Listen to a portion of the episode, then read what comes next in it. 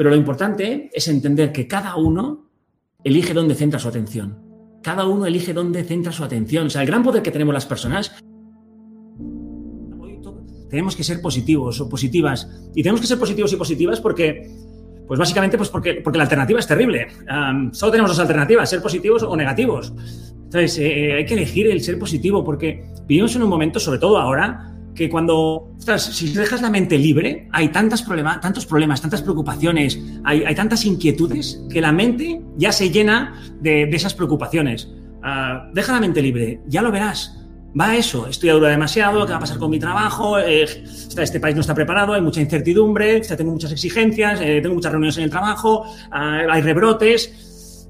tienes toda la razón, tienes toda la razón. ¿Y qué hacemos? ¿Qué hacemos? No sé, vamos a la ferretería, compramos una cuerda y buscamos un árbol. La verdad que no, en la vida a veces hay adversidades, dificultades. Ahora son gigantes. Pues ahora más que nunca es cuando necesitamos sacar nuestra mejor versión, ser más fuertes, tener ganas, tener ilusión, tener actitud. Ahora más que nunca. Y para eso hay que obligarse. sí, a veces me dicen que la palabra obligarse es un poco fuerte, pero yo creo que hoy para ser positivos tenemos que obligarnos. Porque repito, como no te obligues, Buah, es que nos invaden todas las preocupaciones, todas las inquietudes y todas las tristezas que nos rodean. Ah, y porque la, mente, de forma natural, va a esos problemas. Ah, vamos a imaginar que yo te llamo, ah, bueno, mañana no, que es sábado, pero te llamo el lunes por la mañana, a las 11, y te pregunto, ¿qué estás pensando? Problemas, preocupaciones, temas pendientes y cosas a resolver. Vale, pues te llamo el martes. ¿En qué piensas? Problemas, preocupaciones, temas pendientes y cosas a resolver. Bueno, pues te llamo el miércoles problemas, preocupaciones, temas pendientes y cosas a resolver, porque eso es lo que hace la mente. Entonces, hay una doctora en psicología positiva que se llama Sonia Limovirsky. Sonia Limovirsky lo que dice es algo muy sencillo, algo muy simple. Dice, pregúntate, párate y pregúntate qué hay fantástico en tu vida. O sea, no pienses solamente en los problemas. Para, porque todos tenemos 20 problemas, 30 problemas, 40, pero también tenemos 10 cosas fantásticas en nuestra vida. Y a veces es aquel refrán que dice, no sabes lo que tienes hasta que lo pierdes. Ah, y no es demagogia, es una verdad como un piano. No sabes lo que tienes hasta que lo pierdes. Mira, yo recuerdo, yo, trabajaba mucho en, en Madrid. Madrid tiene muchas cosas fabulosas, pero hay una cosa que está por encima de las demás, que se llama Mau. Entonces, Mau, yo, no voy a entrar en discusiones de a quién le gusta una cerveza o otra, una marca, pero yo soy de, la marca Mau. Ah, y en mi pueblo, para conseguir una Mau, son 30 kilómetros y de lata si tienes suerte. Yo recuerdo cuando llegas a Madrid, cuando llegas con el AVE a Atocha, te recibe a la izquierda el edificio de Mau, como diciendo, bienvenido al paraíso, chaval. Tú caminas por Madrid y, estiras una mano a la derecha o a la izquierda, en cualquier calle, y hay una cañita, hay una cervecita de Mau bien tirada. Que tengo amigos que me dicen, ¿existe un sitio así? Digo, sí, sí, sí, hay Mau por todas partes.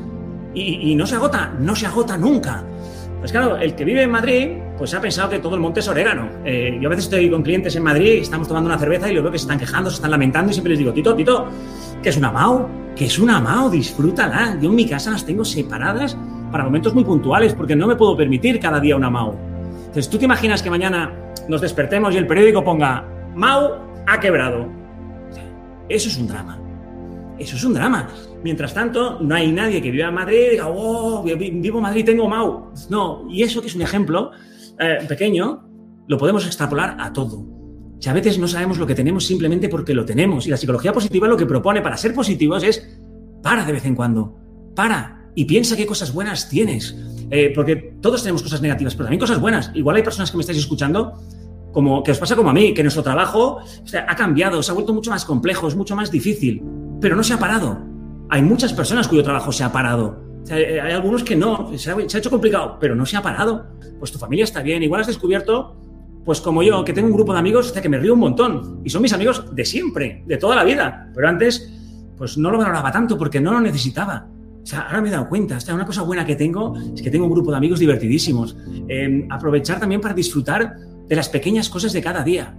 O sea, si una cosa nos ha demostrado esta pandemia, es el valor que tienen las cosas pequeñitas. Lo cotidiano es fabuloso. Eh, cuando vas a, sales, nos dejan salir a pasear.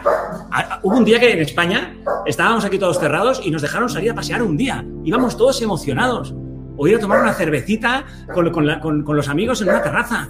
O ir a comprar folios sin que te pare la policía, como me pasó a mí en mi pueblo. O sea, que, que me pagaron como si fuera un criminal. Entonces, hay que aprender a valorar también las cosas pequeñitas de cada día que antes quizá dábamos por hecho. ¿Nos pasa que veis una película y ahora veo una película y me extraña cuando la gente va eh, sin mascarilla?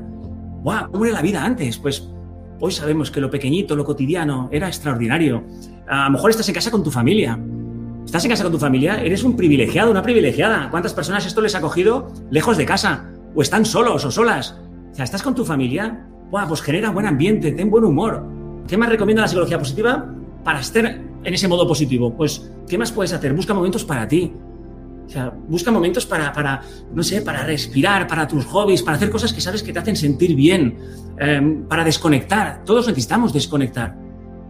Estamos todo el día dando, dando, dando. También necesitamos tiempo para nosotros. Hay gente, no sé, pues que hace meditación, hay gente que hace yoga, tai chi, chikun. Hay gente que hace puzzles. Eh, a mí me encantan los puzzles. Yo, yo soy toda vida de puzzles.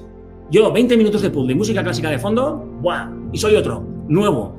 Entonces, haz algo que te ayude a desconectar, algo que te, guste hacer. ¿Qué más puedes hacer? Haz ejercicio. O sea, es muy importante hacer ejercicio para que la cabeza esté bien. O sea, hay que también hacer ejercicio porque además genera endorfinas. cuídate, duerme las 7, 8 horas que tocan, que es importantísimo dormir bien. Ponte ilusiones, vives cerca de la naturaleza, camina, pasea. La naturaleza es terapéutica. Estas ideas tan sencillas son muy simples, pues esto es lo que proponen los expertos en psicología positiva. No es nada más complicado, pero estas cosas tenemos que obligarnos a hacerlas, porque si no te obligas a hacerlas, al final es difícil llevar una situación tan complicada. No se puede ser positivo porque te invadirán los pensamientos negativos, te frustrarás y tu vida acabará en trabajar mucho, dormir poco, quejarte un montón y eso puede con el más pintado. Sea, de perdidos al río. O sea, hay que, hay que ser positivos porque la alternativa es terrible y, ya sé que es difícil. Uh, para mí es muy difícil, ¿eh? pero es una lucha que vale mucho la pena. Vale mucho la pena. Y con el tiempo, como es un hábito, cada vez es más fácil ponerte en modo positivo. Pero cuando tienes muchas dificultades en tu vida, lo que tienes que hacer es obligarte. Obligarte a ponerte en modo positivo. Porque cuando te pones en modo positivo, sacas lo mejor que llevas dentro. A veces pensamos eh, que ser positivo es ser iluso. Es una conversación que tengo con muchas personas. Pero eso no es lo que propone la psicología positiva. La psicología positiva no propone ser ilusos. O sea, no se trata de imaginar que todo es maravilloso, que todo es estupendo, que todo es fantástico. O sea, porque no es verdad. La vida no es así. La vida, la vida a veces es fabulosa y la vida a veces es una mierda. La psicología positiva no es demagógica, es muy realista. Y, y claro que todos sabemos que tiene muchas cosas fantásticas y cosas que no lo son, repito. Pero lo importante es entender que cada uno elige dónde centra su atención cada uno elige dónde centra su atención. O sea, el gran poder que tenemos las personas es que nosotros elegimos nuestra actitud, es nuestra libertad, es nuestra capacidad, es nuestra responsabilidad. Tú eliges en cada instante ser una persona positiva o negativa. O sea, tú eliges ser buena o ser mala persona. Tú eliges ser amable o ser una persona antipática. Tú eliges ilusionarte con algo o no ilusionarte. Tú eliges decirle te quiero a tu pareja o no decírselo, dar un abrazo o no dar un abrazo apasionarte con lo que haces, lamentarte, valorar lo bueno que tienes o, quejarte de, todo lo malo. tú eliges. Esas dos palabras son importantísimas. Tú eliges. Y el truco está eh, en coger el hábito de elegir siempre tu mejor actitud, tu mejor versión. Porque tú eliges no es una frase bonita. Tú eliges es la realidad. O sea, repito, en cada instante elegimos nuestra actitud. Por eso cada instante en la vida nos acerca un poquito más a la grandeza como personas o cada instante en la vida nos acerca un poquito más a la mediocridad. Y el objetivo que tenemos todos, que tendríamos que tener todos en la vida, es hacer de ella algo útil, es hacer de nuestra vida algo grande, o sea, como padres, como parejas, como amigos, como profesionales, como personas. Y eso se consigue eligiendo en cada instante tu mejor actitud, intentándolo por lo menos. Y como te dé por ir por la vida, eligiendo en cada momento tu mejor actitud, tu mejor versión, vas a descubrir tres cosas. La primera, que cada vez es más fácil, porque es un hábito. Y si no tienes un drama en tu vida, está chupado ir con alegría por la vida. Lo segundo que vas a descubrir es que la vida se vuelve apasionante, porque ya no te fijas en lo malo, ya no te fijas en lo que no funciona, sino que te fijas en lo bueno, en lo importante, en lo esencial. Y tercero, vas a hacer de tu vida una obra de arte. Que al final es para lo que estamos en este planeta, estamos aquí para hacer de nuestro recorrido una obra de arte. Y cuando palmemos a los 114, aparezca San Pedro y viendo la espectacular obra de arte que has hecho con tu vida, solo puedo decirte tres palabras. Ole, ole y ole.